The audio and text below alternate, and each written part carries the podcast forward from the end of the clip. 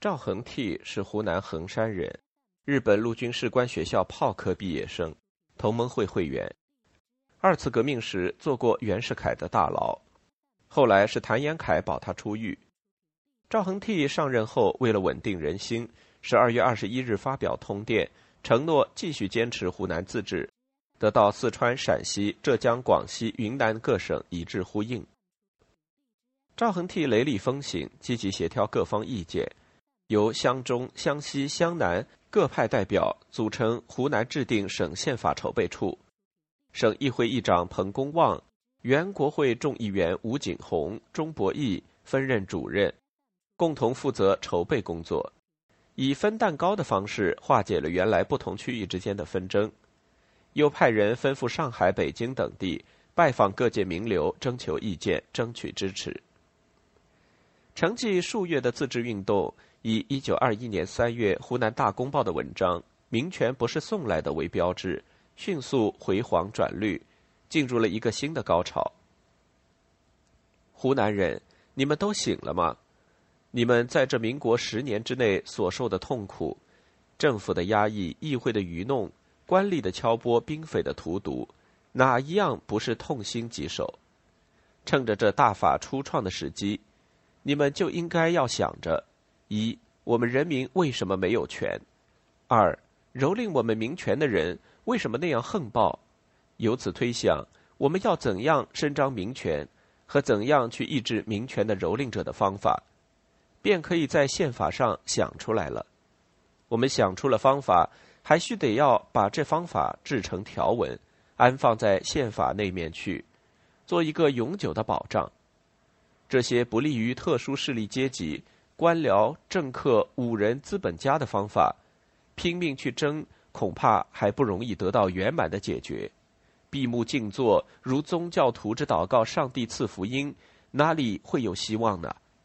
我敢再正告湖南人民一句话：民权是争来的，不是送来的。赵恒惕根据筹备主任的推荐，正式聘请了李建农、王玉祥、王正廷。蒋百里、彭允仪、石陶君、向少吉、程家勋、皮宗实、黄土恒、董维建、唐德昌、张树声十三位学者为省县起草委员。尽管社会对学者包办制宪有反对的声音，但起草专业的法律文件非专家莫属。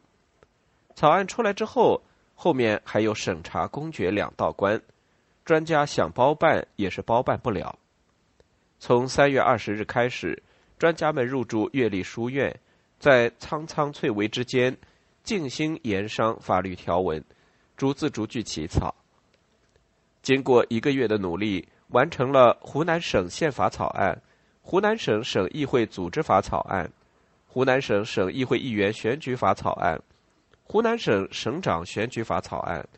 湖南省法院编制法草案和湖南省县议会议员选举法草案。四月二十日，宪法起草委员会主席李建农把草案送到湖南制定省宪法筹备处，由该处三位主任将草案正式公告。湖南省宪法的内容让人眼前一亮，第一条即开宗明义为：湖南为中华民国之自治省。这一条为其他省份的宪法所仿照，排除了社会对自治造成国家分裂的疑虑。全文一百三十六条，最后审查定稿一百四十一条。李建农常加以概括：一是为将来的联邦制在宪法上划分中央与地方权限提供标准；二是扩张民权，规定省长由民选产生的程序。三是省议会权力极大，省长下设内务、财政、教育、实业、司法、交涉、军务七个司，组成省务院，司长由省议会推举二人，省长择一任职。司长对省议会负责，七司长互选一人为省务院长，辅助省长执行政务。接下来进入审查阶段。本来在湖南制定省自治根本法筹备章程中，并没有审查环节，但在筹备过程中，由于中西南三路意见分歧，争得不可开交。蔡元培建议加入审查环节，聘请国内有名望的专家，希望借他们的专业学识消弭各方的分歧。据料，这个原意是调和纷争的机构，最后竟成了纷争最激烈的战场。湖南的省县审查委员会由一百五十五个人组成，每县民选产生审查委员一人，大县加一人。钟伯义回忆，审查委员会举熊希龄为会长，熊氏虽接收邀请，而未亲返湖南主持，故审查会议由副会长裘敖主持，而实际担任审查委员会全会主席者为蒋国福。审查委员会从五月一日开议，来自湘中、湘西、湘南三路的审查委员，各有不同的利益诉求，顺德歌情，诗扫义。关于省长选举与议会名额等问题，涉及三路利益，对中路有利，西南两路认为对己不利；对西南两路有利，中路又认为对己不利，造成三路大起争端，相持不下。本来过分强调乡人治乡，简单以籍贯划线，以令有识之士担忧过于狭隘。现在竟变成更狭隘的三路分治。六月时，中路审查委员全体缺席，以不足法定人数为由抵制审查，继而宣布辞职，腰斩会议。国会议员在宪法会议上用烂了的这一招，竟然复见于省县会议。李建农感叹。审查委员中有一大部分政客，专为将来自己的活动打算，提出许多不合理的修正案来，把原草案零刀细割，弄得意见分歧，莫衷一是。一桩本来很庄严、很美好的事情，又开始变味。审查委员们的表演不仅令三乡民众极度失望，而且在全国也产生了不良影响，为自治运动蒙上了阴影。反对者都在等着看笑话。熊希龄在北京几次致电审查委员会，奉劝他们不要以整域意见一类全省以及全国。正当审查委员会没完没了的开会讨论时，湖北受到湖南曲张胜利的鼓舞，也打出了恶人治恶的旗号，发起去王占元的运动。湖北人纷纷跑到湖南，向赵恒惕做秦庭之哭。请求出兵援鄂，赵恒惕犹疑不决，因为当初吴佩孚撤防时，曾经和谭延闿、赵恒惕订有成约，湘军只能以取得湖南为限，不得侵入北洋的势力范围。赵恒惕私下派人到洛阳向吴佩孚打探意向，吴佩孚劈头就问：“湘省自治，意在自保，我亦尊重之。今乃谋出兵以图恶。”其人不可以犯我，为我可以犯人于？这话问的辞严气正，赵恒惕一时也想不出什么理由说不。但这时湖南已陷入财政困境，连年遭灾，民穷财尽，军队嗷嗷待哺，再不发饷，赵恒惕也将面临与谭延闿相同的命运。如果攻打湖北，侥幸得胜，部分湘军还可以继时湖北，减轻本省压力。因此，这场仗赵恒惕虽然不想打，最后也不得不推足过河了。七月，赵恒惕发表援鄂誓师词，自称是我乡之于各省自治，实负有督促之责，义治政，任治重也。湖南打湖北是为了督促其实行自治，这样的理由未免牵强可笑。定下生死不退誓约的湘军。冒着瓢泼大雨越过省界，向杨楼洞的鄂军发起进攻。这炮声一响，联省自治的意义其实已丧失一半。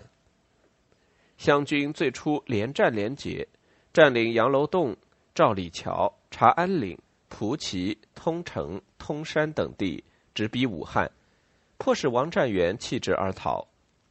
但在吴佩孚眼里，直系地盘岂容湖南骡子撒野？萧耀南奉命领军赴鄂迎战，吴佩孚乘舰浮水，笑语指挥。几个回合下来，湘军一败涂地。九月一日，赵恒惕驾英国兵轮与吴佩孚议和，签下合约，湘军全部退出鄂境。吴佩孚出任两湖巡阅使，萧耀南为湖北督军。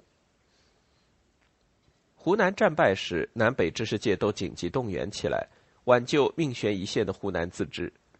梁启超写信给吴佩孚，劝他以大局为重，适可而止。熊希龄、蒋百里、范元濂等社会名流也纷纷出面奔走斡旋。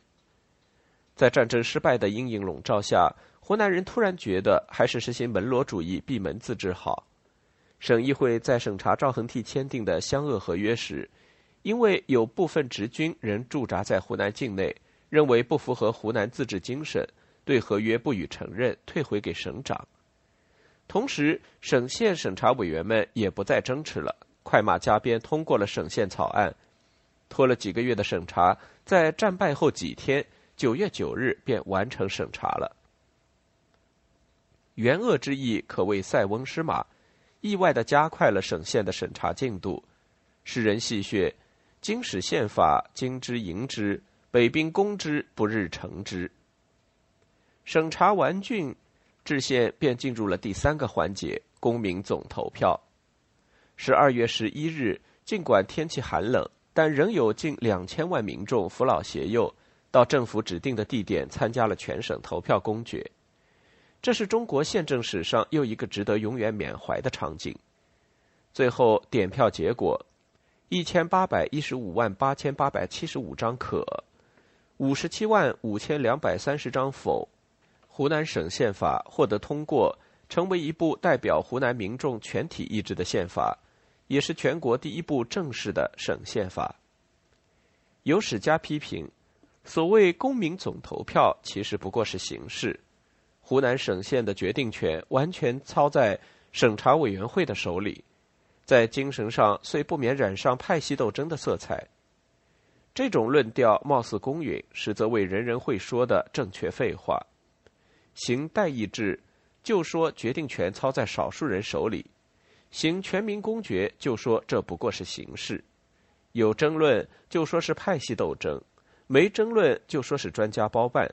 总之，怎么做都会有人来批评。放眼世界，哪部宪法不是少数人执笔起草？哪个国家制宪没有派系斗争？就湖南人投票公决而言，也许当中有重复投票的现象，也许有人行贿买票，也许有人是奉命投票。连什么是宪法都没搞清楚，也许有人就是冲着自家人管自家事的简单想法去投票，这都不足以否定投票的结果。即使在选举机制最发达、最成熟的欧美国家，也未必每个选民都很透彻了解参选人的政纲。我就是投不懂的东西一票，这也是选民的神圣权利，谁可以否定他的一票呢？一九二二年一月一日，湖南省宪法正式颁布。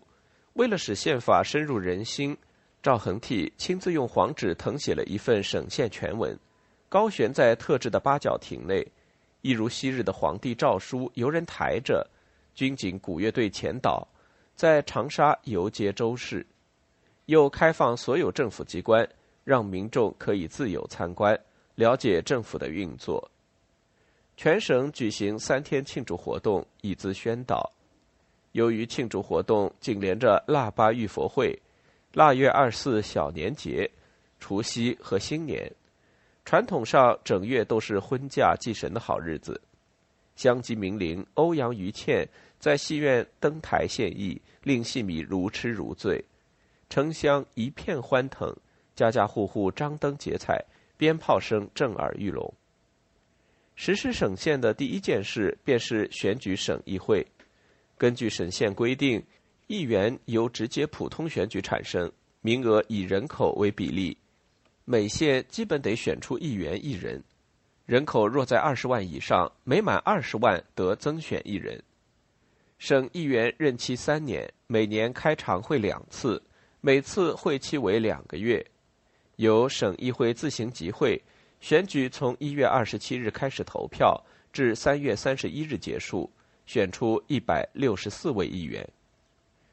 对于省长选举，省县规定，在各县议会和省议员选出后三个月内举行省长选举，由省议会选出四人，交由全省公民总投票决选，以得票最多者当选。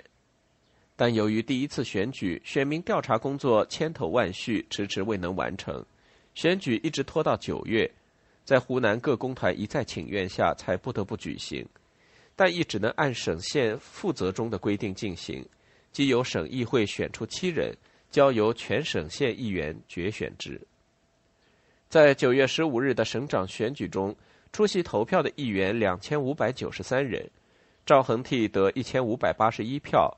谭延闿得八百八十五票，熊希龄得九十一票，宋恒庚、李以成、田应钊各得几票，赵恒惕当选为湖南行县后第一任正式省长。